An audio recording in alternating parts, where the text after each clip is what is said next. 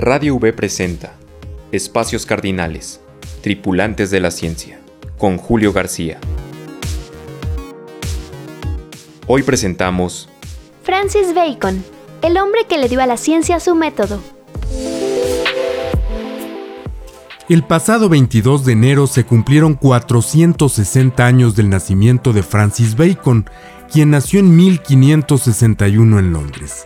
Es posible que su nombre no le diga mucho, pero a él se le atribuye ser el padre del empirismo filosófico.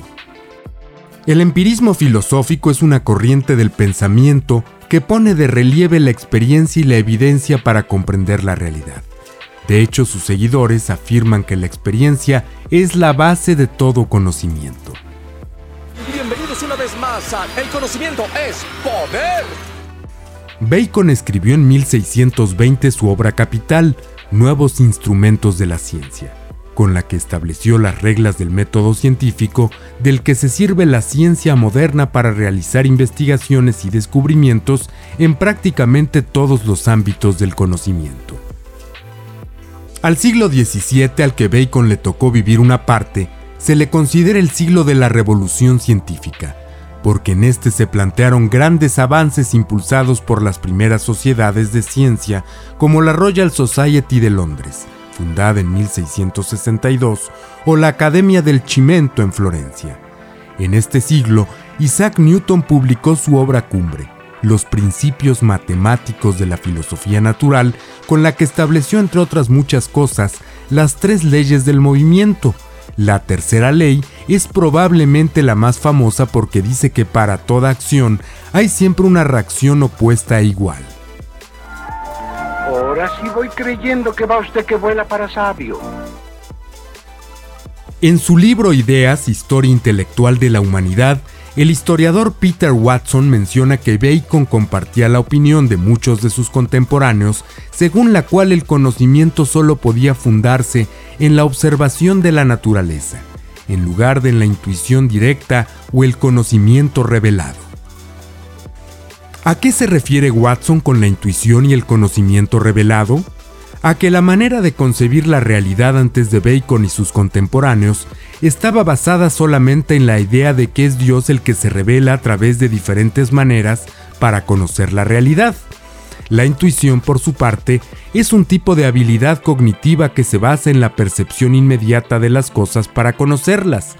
La ciencia, que es solamente un camino para conocer la realidad, va en contra de la intuición porque niega el conocimiento inmediato y en su lugar propone seguir una serie de reglas y pasos, el método científico a través de la razón para llegar a la verdad. Claro que sí, pero hay la verdad y la verdad.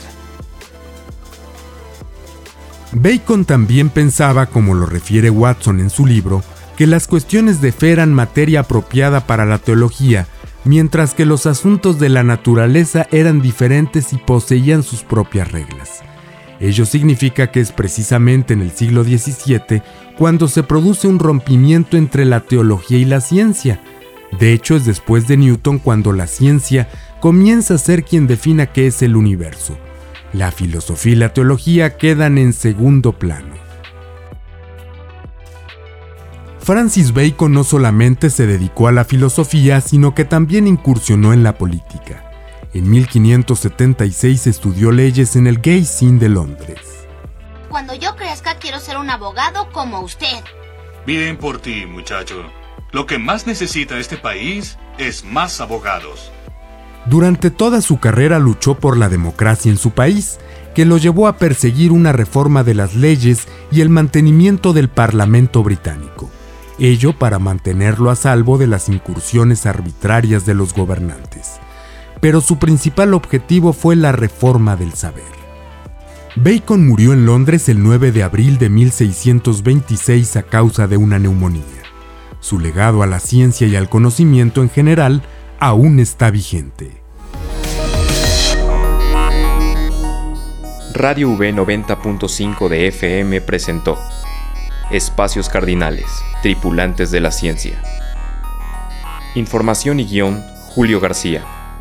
Música, Finite Music.